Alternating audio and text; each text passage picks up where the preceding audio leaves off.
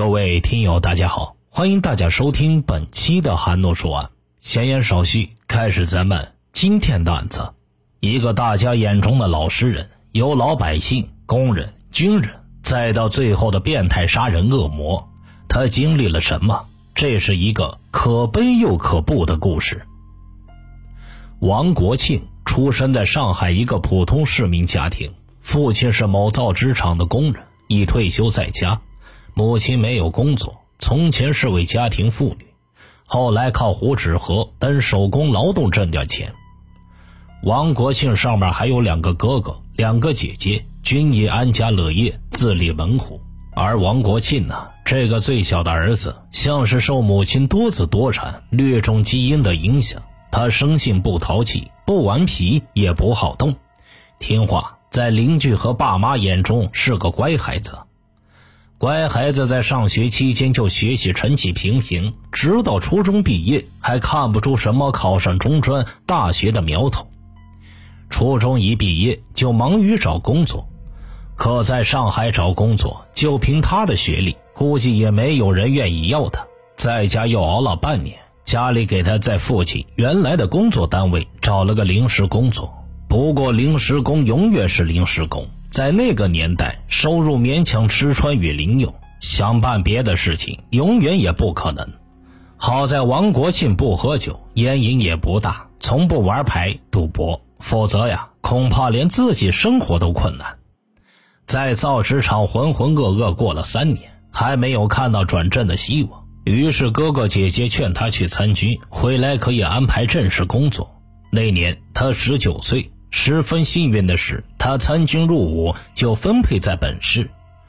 他从营房到家里不过两个小时路程，换了一种新的环境，没有改变他守静为本、诚实待人、认真工作的本性，却改变了他的生机。这里似乎更适合他的习性。他能吃苦，不怕部队的艰苦训练，反复多次都毫无怨言，练就了一身好体力。他勤劳，乐于助人，就连从外地入伍的战友，他都不辞劳苦的帮人洗衣服，主动搞卫生等一般年轻人偷懒不爱干的活儿。起初啊，人们觉得这小子是弱智，有点傻。后来大家都喜欢他这种傻劲儿，因为这样的人可靠，没有半点假。在他所在的部队班内，班与班之间的战友，经常为一些小事扯皮打架。会餐桌上酒气冲天，带来很大的火药味但是他呢，从不惹是生非，滴酒不沾，成了举世浑浊我独醒的人。又是劝架，又是收拾残局，擦洗桌椅，拖洗地面，最后因为表现突出，成了一班之长，再最后成了一排之长，在班内排内起到了凛然正气的作用。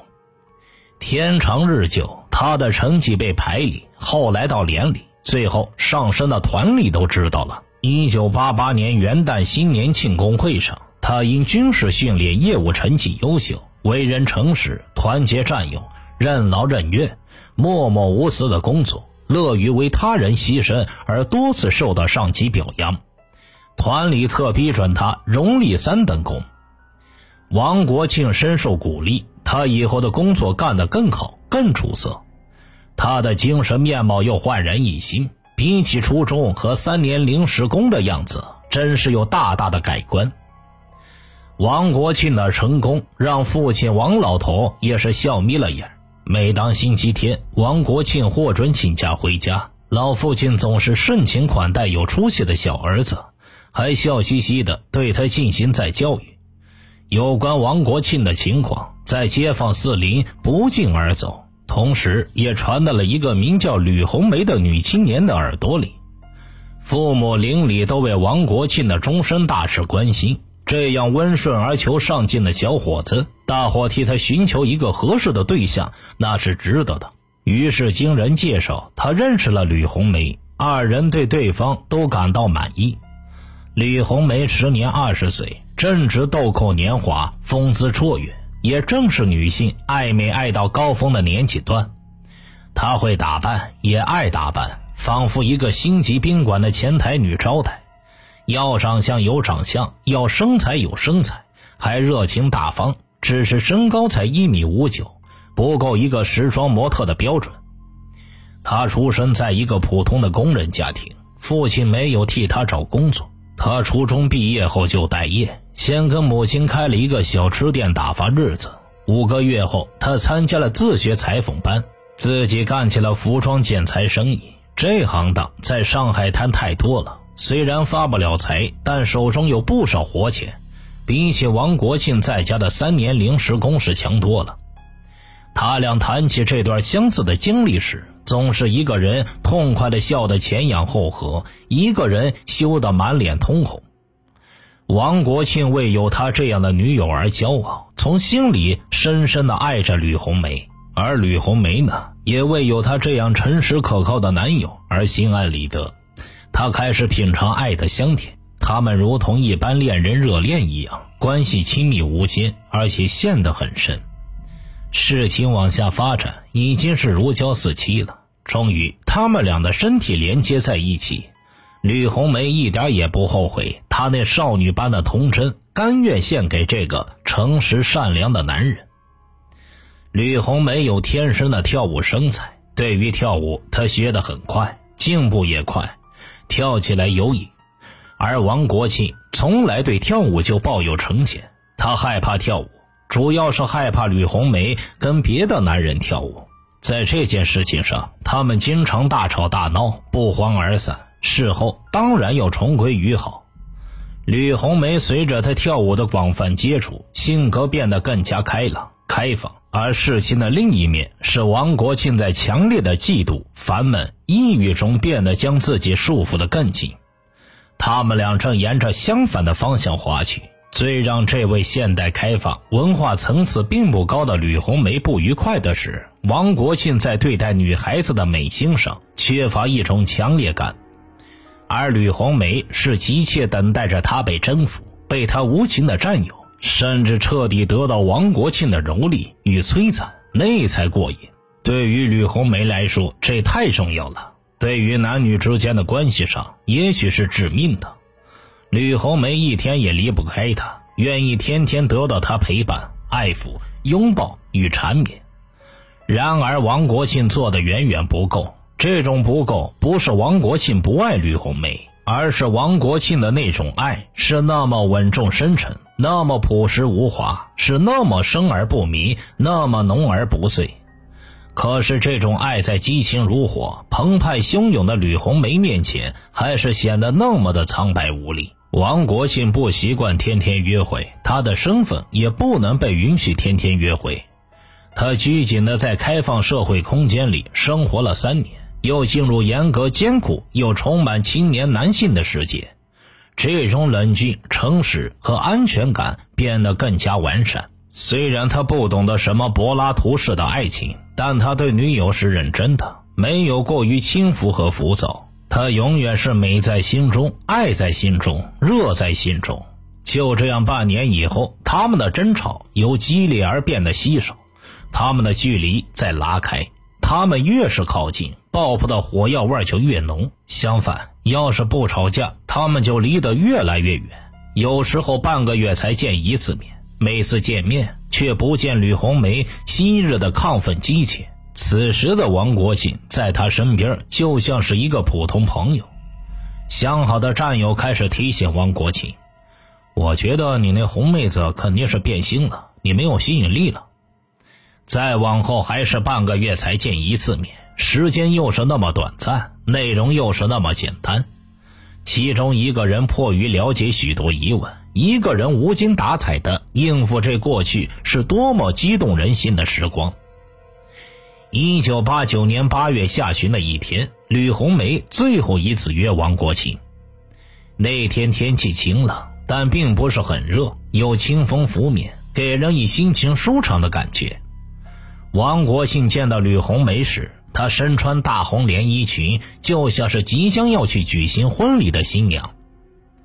红梅，你这裙子怎么以前没见你穿过呢？一见面，王国庆就挑眼前的话问：“啊。”是我最近挑的，穿过几次了。啊，你穿上真是好看，我怎么没有想过给你买这种颜色呢？哼，说明你还不够了解我。他们谈了二十多分钟后，话题逐渐由吕红梅切入了主题。国庆，你看我们经过一年的接触，你觉得我们之间怎么样啊？我觉得挺好的呀。虽然每一次我对你上舞场生气，但是之后就没事了。那你觉得我们之间是不是有许多方面有分歧，隔阂太大了一些？是吧？不过我还是有信心相互适应、相互谅解的。余下的话题还是被吕红梅带到了结局。我们分手吧。说完这句话，他在王国庆的脸上吻了一下，然后道了一声珍重，就自顾自的走了。他们没有什么要了结的，就这样再见了。看着吕红梅越走越远，王国庆还在原地呆呆的望着远处的红色连衣裙，红色的梦幻，红色的霞光，红色的亮点，直到眼前变成一片模糊混沌的世界。他悲哀，他愤怒。他绝望，他抑郁，他狂妄，他失态了。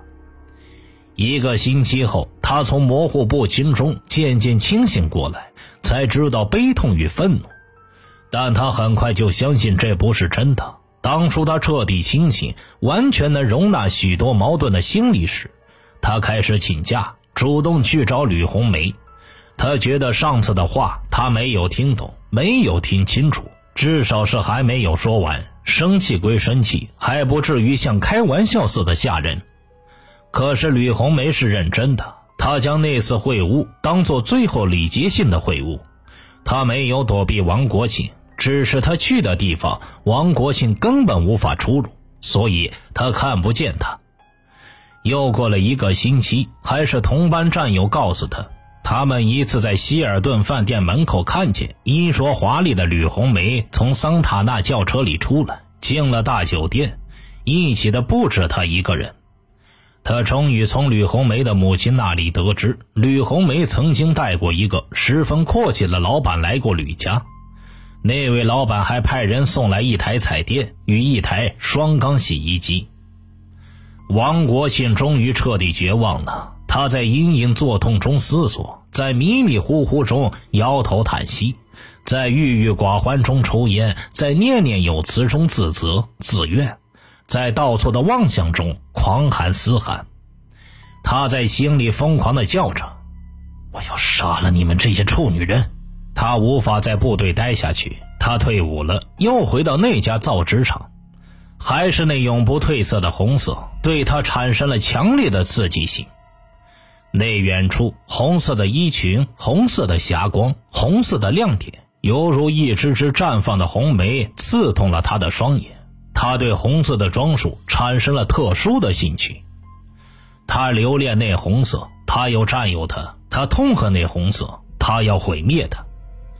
于是，在街上，只要碰上穿红色衣服的少女，都能给他无边的遐想和强烈的刺激。他开始设法接近他们，取得他们的信任，或诱骗，或强行将他们带到偏僻荒凉的地方，进行强奸杀害，并剥了他们红色的衣服烧掉。一九九零年八月二十八日，还是上海的夏末，从四川农村考入上海某大学的十八岁少女刘鑫，从家里坐汽车转到成都。又从成都坐火车赶到上海来报道，他已经疲惫不堪。列车进入上海市区的第一站，刘鑫就急忙随着人群下了车。当他明白终点站还有一站时，火车已经开动了。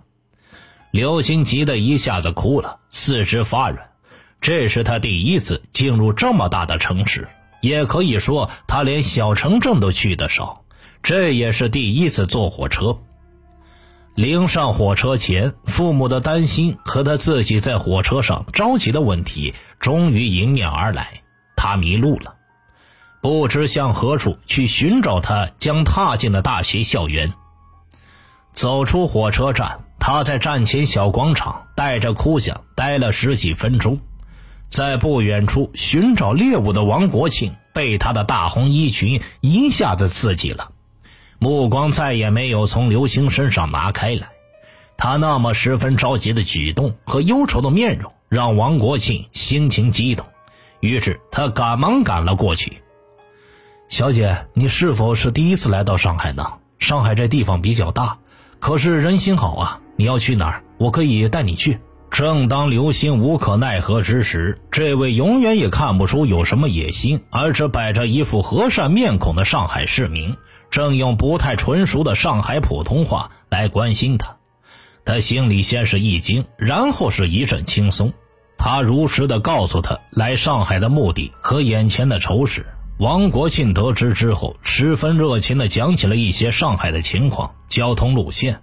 还谈了一下他所去的大学的情况，以及校园周围比邻关系，并给予这样一个孤零零的四川农村女孩以同情和莫大的关心。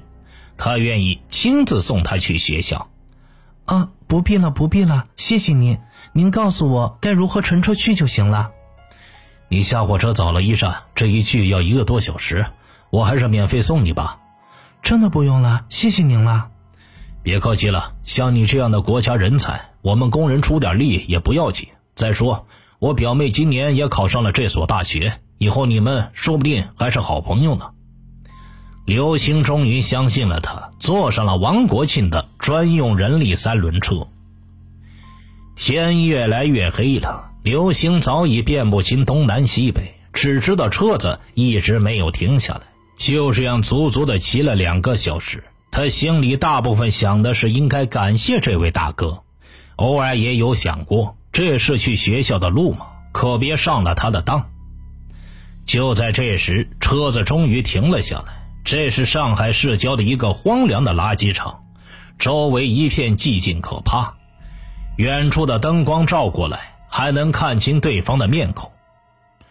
王国庆将已经吓得不能动弹的刘星从车上抱下来。再也没有任何客气的言语，而是行使他几个月以来惯有的程序，先剥下她那件红色的裙子放在一边，然后对刘星进行了强行奸污。与此同时，那锋利的刀子已经深深地插入了少女的胸脯，他切下了两个饱满、尚未被任何男人看过的双峰，然后挖下少女下面的一组器官。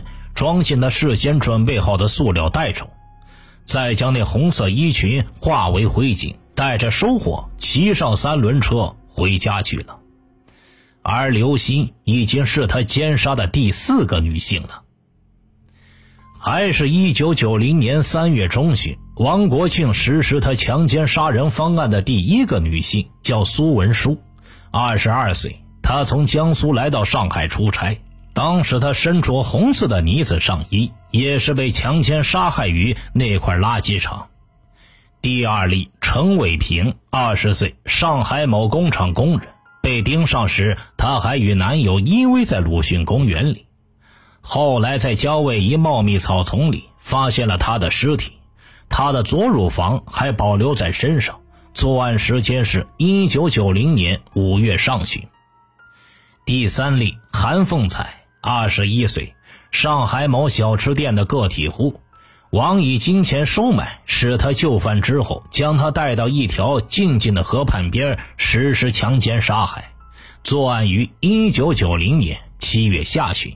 第五例姚慧玲，十七岁，安徽人，上海某文艺单位演员，外出吃饭时被诱骗。作案于九零年九月初。第六例。吕琦，十九岁，北京人，就读于上海大学二年级。他是在出租屋的一僻静庭院内遭到袭击的。从他的尸体上看出，他濒死前有顽强搏斗的迹象。他的双乳和阴部全部被割去。作案时间于一九九零年十月的一个星期日晚上。第七里。姚春红，二十岁，上海某合资饭店高档楼层房间的服务员。她身高一米六九，身材修长丰满，是饭店服务员里面的明星。男朋友是某大学青年副教授。不久后准备出国，王国庆将其强奸后，用刀割下了她完整的两只乳房，她的下身几乎全部被挖掉了。这也是一例最为凶残的杀戮。作案时间于一九九零年十一月。第八例吕红梅，王国庆曾经最爱的女人。之后，吕红梅跟一个香港老板去了香港，才知道自己只是老板的小妾。这时，她才想到王国庆对她的种种好处，但一切已经为时已晚了。但她不甘心就此埋没自己，终于在新华社香港分社的帮助下，他起身回了大陆。回到广州之后，他给王国庆发了电报，希望他能到机场接他。为了勾起王国庆的回忆，他还特地穿了他们分手时的那件红色套裙。但他没想到的是，当他一身红装走下舷梯的时候，等待他的竟然是残酷的死亡。几个小时以后，在他们曾经无数次疯狂的床上，两人完事之后，王国庆便将其杀死，并将他整个身体切成碎片，放在玻璃瓶中关上。但他杀害吕红梅的第二天就被吕母发现了痕迹，报告了当地派出所。